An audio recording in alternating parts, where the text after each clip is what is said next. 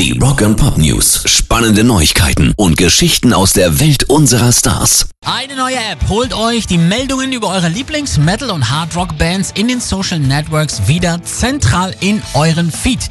Ihr habt es ja sicherlich schon bemerkt, dass trotz allem immer weniger relevant die Meldungen eingestuft werden, irgendwo im Mittelfeld platziert werden. Die App dagegen heißt Band Bond, ist mittlerweile für alle Apple- und Android-Geräte verfügbar, funktioniert wie eine Art digitaler Staubsauger, der zum Schluss dann eben vor allem die Metal-Themen übrig lässt.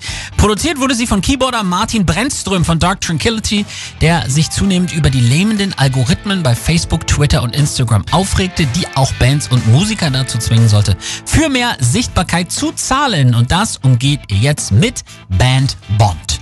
Rock and Pop News. Darüber freut sich mit Sicherheit auch ACDC-Frontmann Brian Johnson, der sich jetzt mit einer Videobotschaft an die Fans wandte. Auf Infos über ein neues Album oder Tour gehofft hat, der wurde enttäuscht. Er kündigte nur an, dass das legendäre Bonn-Fest zu Ehren seines Vorgängers, das dies Jahr wegen Corona abgesagt werden musste, nächstes Jahr umso fetter ausfallen wird. Ich bin mir sicher, es wird im nächsten Jahr noch größer und besser zurückkehren und wir alle können dann das Leben unseres Lieblingssängers gebührend feiern, sagt er.